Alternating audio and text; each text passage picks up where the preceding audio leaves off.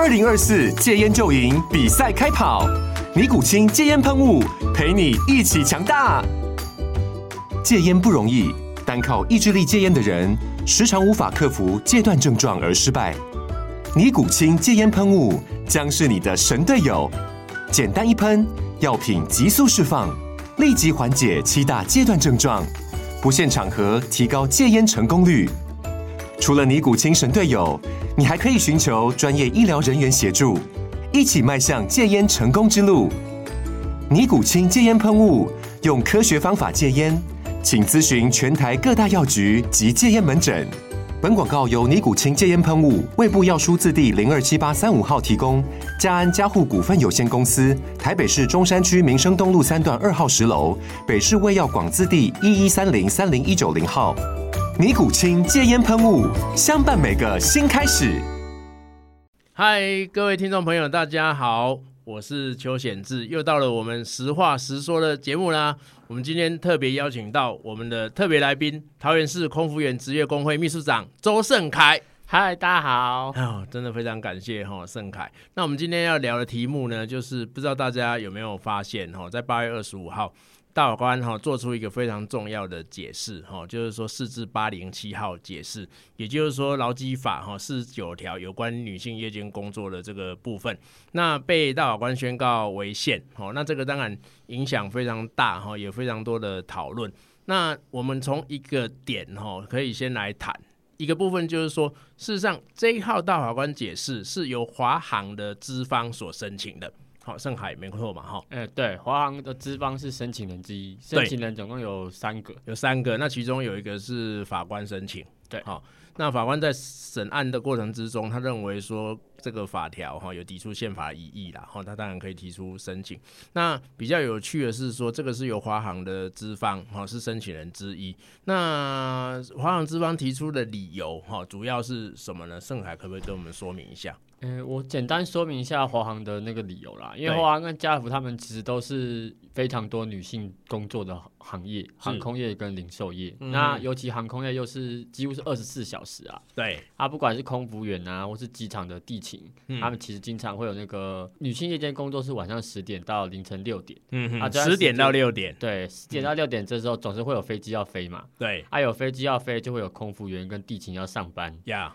那按照法规的话，他们上班的这时间其实是应该要提供一些保障跟措施，对，然后还要跟工会协商，经过工会同意。嗯哼。那现在遇到的状况就是说，当因为他们有不合法的状况，对。然后就会有员工自己去提出劳检，嗯、那也有可能有的是工会，就是都有那个劳检工会跟个别员工都可以提出。对，然后提出劳检之后，两家公司就是不堪法啦，嗯、然后一直就是不愿意乖乖认罪，一直往上告。就是说他一直在违反这一条的规定啦。对，然后就一直上诉到那个市县。是，嗯，那简单讲就是说，本来然后四十九条的规定，基本上就是说女性哈，如果说你要夜间工作的话，基本上要得到他如果有工会的话，你要得到他工会的同意哦，那如果没有工会的话，你必须要劳资会议的协议嘛，哦，才可以去做。那现在问题来了，就是说这个华航资方提出的这个哈释宪案之后，他想要挑战这样的一个规定。那挑战这样的一个规定之后呢，大法官也在这个八月二十五号做出了这个相关的解释。好，那变成是说往后哈，到底会发生什么样的状况哈？就是说，是不是盛海可以跟我们说明一下？因为其实这个法条，坦白说，我们看到那个四至八零七四宪书的时候，会有一个想法啦。嗯，因为大法官的初衷，他说是要保护所有的性别，没错，他说这样会侵犯到女性的工作权。对啊，其实大法官利益良善啦。嗯、我们我们用往好的发展，利益良善。就是说，女性你如果很想要夜间工作的话，你不应该有这样的限制啦。对，是要保障你的这个工作权。大法官的初衷。但是他跟实务上刚好恰恰相反，因为他可能想象说有这条，雇主就不雇女性，对，不不会雇佣女性，对。可是刚好相反，因为会受影响那些产业，航空业啊，对，他就算有这条的时候，他还是聘了几乎都女生，没错。华航有七成以上的空姐是女生，那长荣就更多，全部都女性，全部都女性。所以他其实实务上发生的状况，并不是说他不聘用女生，对，是聘了女生之后，他有没有给他足够的保护跟一些保障。嗯哼。那第二层是说，因为这些工作空服员或是零售业，或是其实像护理人员，他们这些轮班人员都很需要常常去上夜班。对。那其实我们一般想象中这种轮班夜班一定是比较累的啦。对，当然啦。对他，因为大家都晚晚上要睡觉嘛。哦，对他不只是大法官说什么家庭照顾责任这种部分而已，其实他身体上也会有影响。嗯嗯，对他身体会有影响。对，那我们会认为说这个身体上影响，其实所有劳工都会受影响啦。你们一定会过劳。嗯嗯。所以实务上，我们工会、空服员工会啊、华航工会或是其他有相关女性很多夜间工作工会，嗯，都是在跟公司协商说。怎么让他们不要更过劳？因为我们也认为过劳是必要职业安全措施之一。对，法规是这样写的，没错。但是他直接这样废止之后，那就会遇到一个问题。嗯，那接下来我们到底能不能跟公司好好协商？对，或是协商的成果能不能如我们意，真的落实那些保护？嗯嗯，这是第一个治安的部分啊。对，那第二个那个大众交通的部分，其实大部分的公司都是说。因为你在这段时间没办法有大众运输，对，其实他们都会直接给付交通津贴。嗯哼，那现在也会很多人都在问说，那现在那个交通津贴到底在会不会就失效了？会不会就取消了？对，那这些成本如果因为这个法条失效，全部失效了，那他本来说要保障女性然后平等的部分，反而就会变成在劳权上不平等，那那些女工也不会得到她的好处啊。是，所以我们会觉得这个。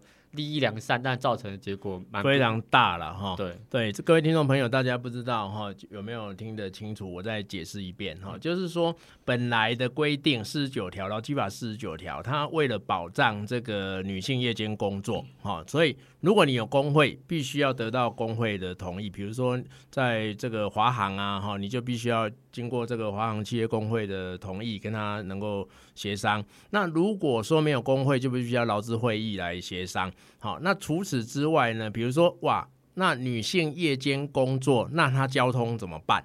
哦，因为这个基本上就是说，这些支出呢，应该是要由公司来提供。好，那现在她被宣告违宪之后，会不会连说以后这样的交通津贴，好，那这样的提供交通工具、交通津贴等等，也会因此而落空？这个是大家非常担心的。嗯，好，那就像刚刚盛凯所提到的，哈，其实。夜间工作啊，哈，就像我们当兵的时候，你叫你说哈，两点起来，那 这个就是说站哨站到四点，天呐，站一天哈，累好几天。夜间工作是非常非常累，然后我我有一些例子是，比如说我去那个新竹殡仪馆嘛，哈，去量油嘛，哈，早上，结果我一进去，然后就看到有一个女生就进来，我就跟她讲说，哇，你这么早就来爸爸这边，哦，她说没有啦，我才刚下班。所以其实一大堆人哈，这基本上就是说夜间工作，嗯，然后就是比如说像你讲的这种十点到六点，那这其实某种程度来讲，这是非常劳累，哦，那有时候就是夜班，有时候日班，哦，那这样的这个轮替的情况之下，当然是身体哈是会，当然是会长期来讲有过劳，或者是说身体不堪负荷的这个状况。就这个部分的话，因为大法官看起来是认为说是违反。这个平等权呐、啊，哦，他认为说，就这个部分的话，诶，那男性为什么没这样的规定呢？那女性有这样的规定，会限制女性的工作权呢、啊？所以盛凯刚刚才讲说，这个利益良善，你觉得说，如果是说基于平等权的因素的话，哦，那即便如此，应该是要做这样的解释吗？对我们来说，会觉得他应该要做的是说，所有劳工都应该要得到这个保护，是因为像。不管是空服员或是零售业地勤，都是男女都有去上班嘛。对。那他那个法官初衷会讲说，如果只针对女性保护，好像是把女性看得比较弱，OK，或是觉得女性回一晚上一定要去照顾家人，所以这样限制，他觉得这样是歧视。对。然后，但是他有特别提到说。因为夜间工作过劳的部分是所有劳工都会受影响的。嗯、对，啊，其实他的这个说法上大概不会有人特别反对啦。对，我们基本上是认同的。嗯嗯。啊，但实际上我们会觉得他要做，那他都知道大家都会过劳，应该大家过劳一起保障嘛。我们。对，所以应该是说，哈，如果要保障，哈，是连男性的劳工也要保障了，哈，而不是说所有人都不要保障，那就变成说资方要你去工作你就去工作。所以就是说，就这个部分，虽然他被宣告违宪，那宣告违宪之后，当然就是说立法院这边哈，必须要去提出相应大法官解释的这个条文呐。但是从这个大法官解释来看的话，是不是也其实也看不出来说，他指的就是说，那全部人都不要保护？哦，应该也不是这个意思嘛。因为他现在是直说直接失效。对，因为我们有去看过其他的释字啊，有的释字可能是会讲说你可能要限期改善，嗯哼，或往什么方向修正，没错。那现在是说直接失效，那所以大家就很尴尬。现在有非常多的工会都在要么协商这件事情，嗯哼，要么就是到处陈情或是准备抗争啦。对，那当然我们会从他的解释案里面，我们会。觉得有几个主张应该要出来提。嗯哼，第一个是当然是不分性别都应该要有保障。嗯哼，那他们现在既有的那些治安措施，不要说直接就取消。对，因为它毕竟已经形成了，没错，就放在那边。那你现在突然把它取消，还害大家下降，我觉得这应该也不是大法官的本意啊。对。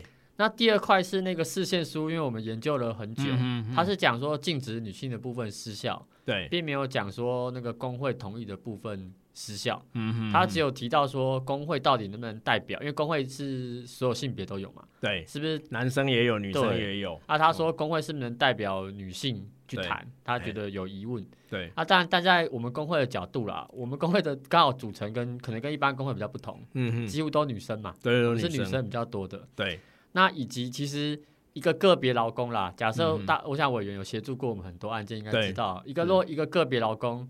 他夜间工作的时候，他觉得，哎、嗯欸，叫我出这个交通津贴不合理。对，你就要去跟他的主管讲，他一定吓都吓死嘛。对，然后他也不敢拒绝。嗯，那所以才会需要有工会。对，这是有这个法条设计的初衷啊。对，所以我们当然是希望他修法之后，第一个是这个本来就有的保障不要再退步了。嗯，你要你如果大法官是真的想要保护女性，应该是变得更好。对，啊，劳动部。之后修，不要把它修得更烂，那我们就会只好去骂他。没错，对，其实哈，这个盛凯讲到这个哈，我真的心有所感哈。我曾经处理过一个华航空服员被公司告的这个例子哈。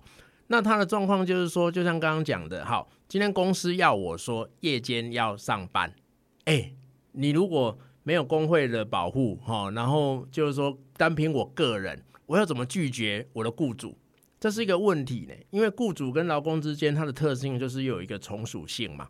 好，那我那个案件就是说，雇主要把劳工资遣，华航的这个资方要把劳工资遣的时候，哈，把他叫进去，叫进去之后，那你之前你就是开之前嘛，哈，然后你说之前的理由，劳基法第几条，哈，然后第几款，那有什么之前的事由？他不是，他跟你讲说，盛凯，我跟你讲，哦。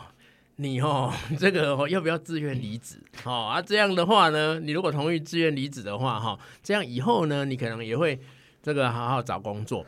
然后这个员工就讲说，我可以回家之后再想吗？他说不行，你现在就要做决定。那我现在可以离开吗？不行，你我我拿便当来给你吃，你在这里想。哦，那到最后，当然我听了这个故事之后，我就觉得。非常的觉得不可思议哈，竟然是说假装要去上厕所，然后因此还才可以溜掉。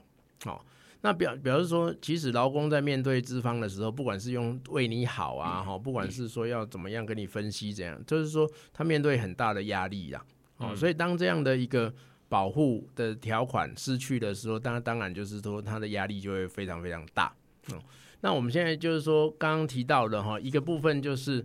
在劳基法四十九条被宣告违宪之后，好，那接下来就是说工会这边也会有相应的这个诉求，包括把女性劳工是不是就是把它改成劳工，哦，那这样男女一律平等嘛。那第二个部分就是说轮班制度的规范应该要法制化，这个部分是不是可以跟大家来谈谈？嗯，对，这次宪书出来之后，我们也回去看一下那个劳动法令的严格跟变迁啦。对啊，最早最早在那个我们的国民政府还在对岸的时候，嗯、就有这个法规了。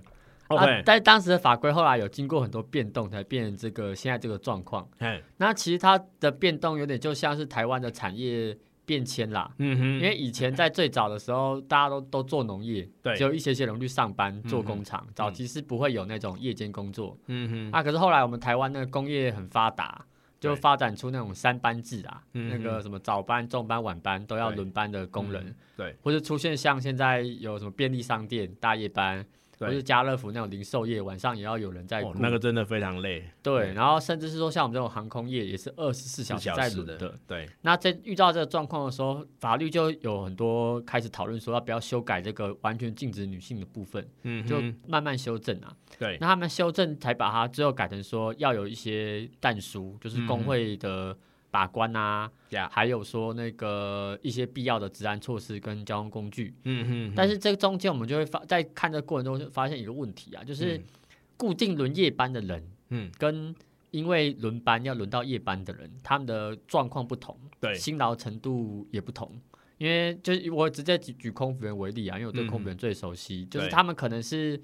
飞一个长班，有的时候是早上出发，对，然后半夜回来，嗯，但也有可能两天后变成半夜出发，嗯，早上回来，然后生理时钟是很乱的，日夜颠倒了。对，然后这种日夜颠，我我不是在比较说我们特别累，但是这种日夜颠倒的状况跟固定都轮晚上的人的状况跟法规，是。我们认为它细致的区分清楚，其实会比较。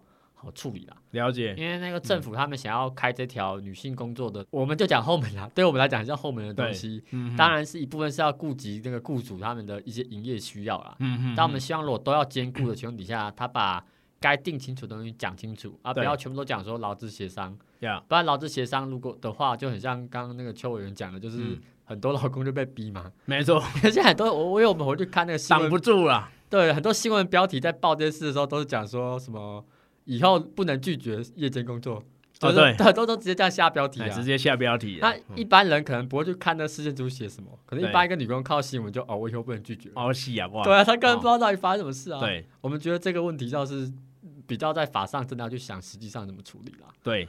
因为哈，这个讲到这个，其实，在宪法上面哈，这个因为这涉及到大法官解释嘛，嗯，那其实宪法上面哈，这个宪法一百五十三条，它其实就有规定说，必须要国家必须要特别保护劳工，嗯，好，那第二项它这边有提到说，而且如果是妇女跟儿童在从事这个劳动工作的时候，更应该要特别的保护。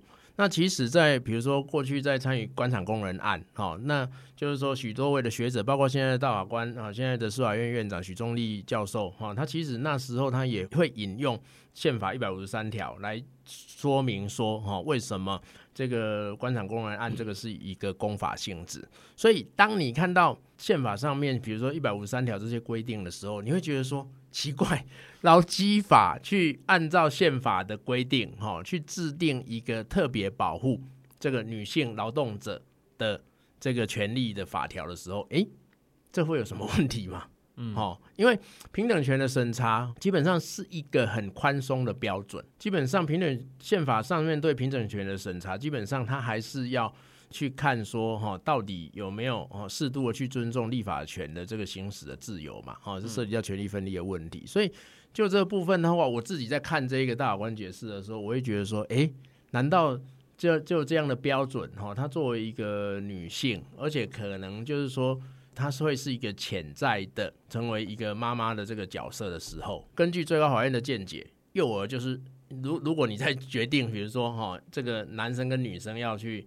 离婚的时候，那要怎么判嘛？哈、嗯，那最高法院都会有一个见解，叫做“幼儿水母”哈，“幼儿水母”原则。因为从这个男女的这个生理上的结构跟天生的这个角度来看的话，基本上幼儿哈，他可能是这是很很残酷嘛。幼儿本来他可能就是比较需要女性啊、嗯，就是母性的这个照顾什么的。对，所以你从这个角度来看的话，哇，那假设女性的工作者，那她又有幼儿。好，那变成是说，在夜间工作的情况之下，哦，然后让这个幼儿跟妈妈可能又没办法在晚上睡觉的时候去去陪伴，或者是去去哺乳这样的状况的时候，当然会大家会觉得说，诶，这样的疑义嘛，好，所以其实你说这个从性别平等的角度来看的话，是不是就不能够容许这样的一个好差别待遇，就是说保护女性夜间工作的条文的存在？我本身自己是一个有很大的一个。问号啊，那再来就是说，谈到除了哈这个四十九条之外哈，是不是劳基法第八十四条之一哈？这个规定应该这个也应该让工会可以进场来把关。那个我讲一下航空业的状况了。对，现在航空业就两大间嘛，华航跟长荣。嗯，那华航当时就是逼所有的人去签巴士之一，然后就就被逼到大家给就跑去罢工了。对，那长荣比较聪明一点，就是你一进公司就要先签巴士之一才能当空服员。OK，对，啊，这招虽然这样很坦白说，我们觉得很很可恶啦，厉害。但这招的状况刚好跟女性夜间工作有关。对，因为。巴士之一的简单来说，是我签了巴士之一，我就可以不用经过工会同意，直接去女性夜间工作。对，就排除了这个四十九条了啊。当然，排除了三十三二三六三七，几乎都排除了，排除了非常多条。对，那我们以现在这个四十九条第一项的这个内容来讲，啊，虽然它排除了说不用工会同意，但是它其实还是要有必要的保障。对，所以我们现在就发现那。现在四十九条之一整个废了之后，嗯，那它的 bug 就出来了。一样签巴士之一的那些长荣空服员，他们在夜间工作，他们原本的保障现在会变成什么？没错，也是一个问号啊。对，啊，所以这个我们也很担心。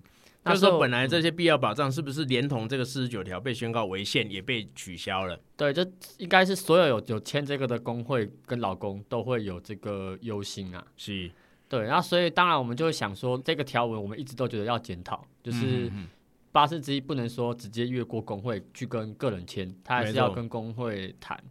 那当时我们华航罢工的时候，我们的诉求就是，如果你要逼，哎、欸，我们不要讲逼啊，你要求空服员签巴士之一的时候，对，就要先跟我们谈，是工会谈了之后才 OK。对，那当然这是因为华航的状况是他们还没签，所以我们才可以去做这个行为。对，啊，但长荣是他已经进来之后签了，他才能加入工会，所以你没办法回头去说我要怎么办。你要先签呐、啊，哦，先签这个八十四条之之一，自我自我演歌 之后。对啊，他他已经都签了，我们事我们没办法，我们没办法做，我们事后能做就是协助，我们不可能事后就回头说，哎，检讨你当时契约，现在要怎么改？是那个比较难度就会高很多。是，所以我们大家认为整体上这一条的修法应该都要改成是要也要有工会去把关呐、啊，也要有工会去把关呐、啊。对、哦、啊，因为尤其是不只是空服员呐、啊，那个巴士之一适用的行业很多啊，有些是比空服员更血汗，像真的非常，保全啊什么的。对。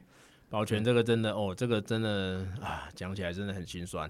对对对，这些行业很惨。所以哈、哦，我刚刚才忽然想到一个点，就是说哈、哦，我们现在在讨论是不是要四十九条，也就是说是不是要有工会的同意这个。好、哦，那盛凯是不是可以跟大家说明一下，就是说台湾哈、哦、能够有工会有能够覆盖率哈、哦，大概有多少？现在台湾的企业工会的覆盖率大概只有七趴啦，是不到一千家啦。雄心啊！就是说有百分之九十三呐，哦，他根本就是说那都不工会啊，可不可以工上面工会的保护？哦，那现在其实我们在谈的就是说，那这七趴七趴还要扣，如果你真的要扣掉。这些演机工会，所以演机工会就是说配合资方的。那其实不瞒大家讲说，华航企业工会在过去哦，这个几年前，它其实某种程度它的功效是不大了。哦，那就是说这七趴，如果你扣掉演机工会这种，哦，就是说配合资方的工会的话，它的比例又更低哦。对哦，那比例更低的情况之下，我就觉得说奇怪呢，大法官是不是觉得说台湾的工会覆盖率很高啊？我我做我看这个大法官解释的时候，真的，他这个盛凯会不会有这种感觉？就是说，八零七号解释又把这个好不容易有一个四十九条哈的工会同意权的条文哈，然后又宣告它违宪，好，那事实上百分之九三的人根本连适用到都机会都没有嘛。那因为他在讲他们在释宪的初衷就是说平等权嘛，对，我们当然觉得利益利益良善，利益良善还是说他利益良善，就是保障女性工作者，如果你要夜间工作的话，你有这样的权利。对，但他的世界观里好像没有那个劳资对等啊。对，就我们看不到还有这个这个想法，因为他里面都提到说，到底工会能不能代替他们去行使这个同意权？对，那其实很多没有工会的都是靠劳资会议，劳资会议，那劳资会议就更应该被检讨了。是，一个是它的产生到底是不是真的？因为很多的劳方代表也是资方代表。对，因为太多残酷，太多公司没有工会的情况下，第一，他劳资会有没有真的在开，我们都存疑啊。对，啊，开了之后，那个里面的人是是不是真的正常选出来，可不可以代表劳工？我们也问号。是。那现在他废止了那个这个权利的情况底下，那以前那那些透过劳资会去谈配合资方的人，那他们的这个女性夜间工作接下来怎么被保护，我们也会很担心啦。因为毕竟虽然我们都知道工会还是在台湾的工会都很弱势，嗯哼，但是我们相对没有工会的人还是好一点点啊。是，那我们对，但是我们也会很担心说，那那些没有工会的人他们怎么办呢？对啊，大法官的世界里，可不知道有没有想到这个这些人？对，就是说啊，你从大法官的眼睛看出去，这是一个充满有性别平等的眼睛。对。但是这个 but 哈、哦，这个 aber aber 没有 完全看不到。第一个哈、哦，劳动意识以及就是说，其实在台湾工会就已经非常的哈稀珍的存在了。嗯、因为台湾要组成一个工会是非常困难的。那我在这边分享一下，其实像这种女性劳动者哈，我妈妈就是一个这个从年轻到退休哦，都是在一个电子工厂上班的一个女性的劳工嘛哈。那其实我看这样。我妈妈一辈子这样工作，那她大概就是最多可能到她退休的时候，民国九十几年，可能薪水大概两万多块啊，一万多块、两万多块，就到最后退休两万多块。她这辈子可能完全没有意识到工会是什么，好，根本没有工会，嗯，好，没有工会这件事情。第二件事情就是说。他跟他的朋友，就像我这些阿姨啊，或这些这些姑姑，基本上就跟官场工人案的这些女生的工人一样，他也会轮三班，那他也会夜间工作。有时候真的我印象非常清楚，那个冬天，然后因为我们我们家住在山上嘛，哈，那就是冬天，然后还很暗，然后都是雾的时候，哈，那妈妈就比较赶快去工厂上班嘛，哈，那这个骑着山路这样子二十几公里到。到嘉义市哈，在这个过程之中，这个夜间工作啦，不要说有什么样的工会或者是劳资合议，我觉得那个就是老板叫你去你就去。对，那有没有这个这个什么交通津贴或者是什么他要帮你解决这些交通问题哈？会不会担心说你的这个上班的安全什么的？其实完全都没有了。所以这其实说实在的。在劳动条件来讲，或者是说这种女性的上班的劳工，那她在深夜，或者是说像我们那种状况，这个骑着摩托车，然后在山路里面，在夜间这种安全，这其实也是增高了她很大的一个风险。嗯，骑车可能没办法专注，哎，真的、啊、超可怕的。所以就这部分的话，我是觉得有时候一个当然就是说在法规范上面要怎么去做调整。好，那另外一个就是说，怎么会这么样的没有一个我要怎么讲大法官的这个释字字比较好？哈，就是说这是一个资方哈，这是公司所申请的一个大法官解释，那他的目的是为了不让法去限制他嘛？那结果大法官还真的把他照单全收，因为我看到公司都的新闻稿出来都说。感谢保障那个女工人权，对。我们听到的时候就有点问号，嗯，怎么是公司出来讲感谢保障老公？但是他的目的是不要被老检，就好像这个，因为大法官视线的时候特别讲说，这个法条设计目的跟手段对不太起来。对，那我们会觉得他用这个废除这个法条来促进性别平等，他的目的跟手段好像也对不起来。就变成是说，这个本来这个案件啊，哈，就是说各位 各位听众朋友，就是说你申请大法官解释，大概在我们现在的法制里面有几种方式，哈，比如说立法院三分之一他觉得说，哦，这个通过的法律有宪法的疑义，哈，那或者是说另外一种途径，可能是法官审判的时候觉得有疑义提出申请，那。这一个现在华航资方所提出的类型叫做宪法诉愿，哈，本本质上它基本上就是说，他一审、二审、三审这个案件定验之后，确定判决，他认为所适用的法律跟命令有抵触宪法疑，由这样的一个案件的当事人提出申请。现在问题来了，他的案件是什么？就像刚刚盛凯讲了，他案件基本上是他被劳动检查之后被处罚的案件，哈。那他对被处罚案件他不满嘛？他觉得说，哎、喂，怎么可以我这样被处罚哈？所以我必须要再进行这个宪法诉讼，所以他还提出的。所以当大法官进到这样的一个法条的时候，你可以看到就是说，哎、摆在眼前的就是一个个案，那个个案基本上是一个资方一个老板被劳动检查之后，那行政机关按照劳基法四十九条把他处罚的。你怎么会认为说他这样是为了要？这个促进女性工作权的保障，所以而提出这个大法官解释，这 有点荒谬了，还怪怪的，怪怪的。更何况就是说哈，以我个人哈，就是说的经验呐哈，我不知道有多少次代理这这个华航的员工的时候，我内心其实非常感触哈。我跟你讲，其实我在职业律师的时候，有法服的案件，有工伤案件，有有一些就是说真的很很很惨的一个个案，但是我很少遇到像华航那个状况，就是说华航告这个女性的这些员工嘛哈，他的他的员工。第一个法这个法官来开庭的时候，第一庭就叫华航说：“哈，你这个乱告，撤回。”你知道吗？我觉得我我不我觉得非常的荒谬。好，那那案件，那华航就就律师也很尴尬嘛。我就觉得说啊，你花了这么多钱请律师，然后告告员工，然后被法官这样子说，你这根本不会成立，赶快撤回。好，一直劝你这样。好，那过了不久之后，大概好几个月，因为法官会轮调，又换了第二个法官。没想到第二个法官开庭的时候，马上就讲说：“华航，你这样告女性的员工，而且这不会成立，撤回。”哦，所以我觉得很感慨呢。哦，对对比说，现在大法官解释用这个华航资方申请，然后做出这样的解释，我是觉得有点感触，也是觉得有点有有点荒谬。要不知道盛凯你有没有什么样的感想 可以跟大家分享？我现在大家最希望的就是。原本给的保障，华航那边都应该不要对随便跳票啦。